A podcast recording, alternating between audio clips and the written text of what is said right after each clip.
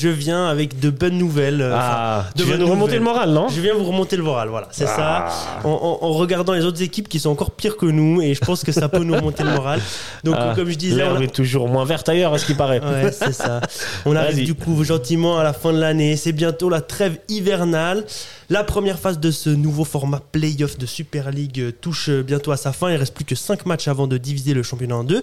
Et donc je me suis dit qu'il était temps de faire le point euh, sur le classement, de jeter un petit regard en arrière pour voir comment les clubs romans de Super League s'en sont sortis. L'occasion rêvée de se foutre de la gueule de toutes les autres équipes euh, moins bien classées euh, que le SFC. Le tout dans la plus grande des mauvaises foi. Bienvenue autour de Romandie. Ah, les bilans. hein. J'adore faire les bilans, surtout quand on sait qu'on a fait mieux que les autres. Et ça tombe bien parce que Servette est la meilleure équipe de Suisse romande. C'est évident, tout le monde le sait. Le SFC occupe la quatrième place avec 30 points euh, avec les autres équipes euh, du peloton de tête, Saint-Gall, euh, Zurich, IB. Alors je répète pas hein, tout ce qu'on sait déjà. Le SFC en grande forme, euh, des prétentions pour le titre, l'Europe, euh, malgré euh, la petite merde de hier soir. Donc voilà, je sais que vous voulez plutôt m'entendre compter les défaites du slow, je le ferai, pas de souci, mais je dirais quand même rapidement que malgré hein, le match un peu pété d'hier, n'oublions pas que Servette reste sur une série de 10 matchs sans défaite en championnat, et ça, ça mérite euh, quelques félicitations, je pense. Et puis ensuite, ben, si on regarde le premier poursuivant euh, roman euh, du Servette FC, ben, alors il faut descendre un petit peu dans le classement. Donc euh, je descends, voilà, encore un peu, encore. Ah, non, ça c'est Getse. Ah, ah, non. Ah voilà, le LS, le LS une belle huitième place, euh, 20, 20 points en 17 matchs. Le LS c'est 25 buts marqués, dont 23 autogols de Ducène. c'est 29 buts encaissés, dont 23 autogols toujours de Ducène. Alors pour la suite, hein, ça, ça risque pas beaucoup de s'améliorer puisque notre village de pêcheurs favori va partir chasser du gros poisson ces prochaines semaines. Winterthur, alors vous me direz ok ça va, mais ils ont quand même tapé euh, 5 à 2 au match aller. Puis ensuite il y a Saint-Gall, Lucerne, Zurich et IB. Donc perso, euh, je vais pas être pessimiste, Ludomania tu me connais, mais ça sent un peu le roussi. Euh, chers supporters lausannois, aller chercher les mouchoirs, ça risque de piquer ces prochains Aïe. jours.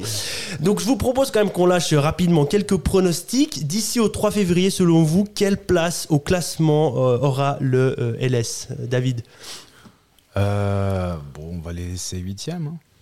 Ouais, huitième. Ouais, ouais, on, on est tous d'accord là-dessus. Euh, ils sont plutôt en forme, ils resteront à, à plus ou moins leur huitième place. En tout cas, je pense pas qu'ils passeront dans, le- dans le groupe supérieur. Et si on continue euh, du coup gentiment notre descente aux enfers, hein, dans les abysses du classement auprès de ces équipes de pauvres gueux qui grattent le moindre point pour survivre, on arrive juste après à Yverdon, 9ème. Alors euh, Yverdon, euh, c'est plus de deux buts encaissés par match en moyenne. C'est tristement que 4 victoires en 16 matchs. Et le centre de retraités du SFC est à la peine, d'autant plus ces, derniers temps. Depuis qu'ils ont euh, viré Shelly Bound, Manjarati, il est sur un sans faute. hein. Défaite contre un bal en galère, nul contre le LS, donc autant dire c'est une défaite. Et ensuite, la double claquée fessée 5-0 contre Lugano, 4-0 contre Saint-Gall. Manjarati, il a- surtout Manjarati des baffes dans la gueule, ouais, c'est ça. Il est arrivé, ah, moi ça va être fantastique, on va bien on a une bonne équipe, on va faire le tout ça, tout ça. Puis là maintenant, c'est ma 9 buts encaissés en deux matchs, ça va, va bien, on n'a pas vu le ballon, hein, c'est causé, c'est Verdon, pas non plus une équipe grande, grande, hein, tranquille. Bref, en tout cas, chapeau à la direction d'Iverdo, hein, ça c'est bon management, bien vu pour le changement d'entraîneur. Ils sont sur une série quand même de 8 matchs sans victoire. Alors attention Xamax, il y a des gens qui sont, en train, euh, ils sont bien partis pour vous piquer le seul record que vous déteniez avec vos 10 matchs sans victoire.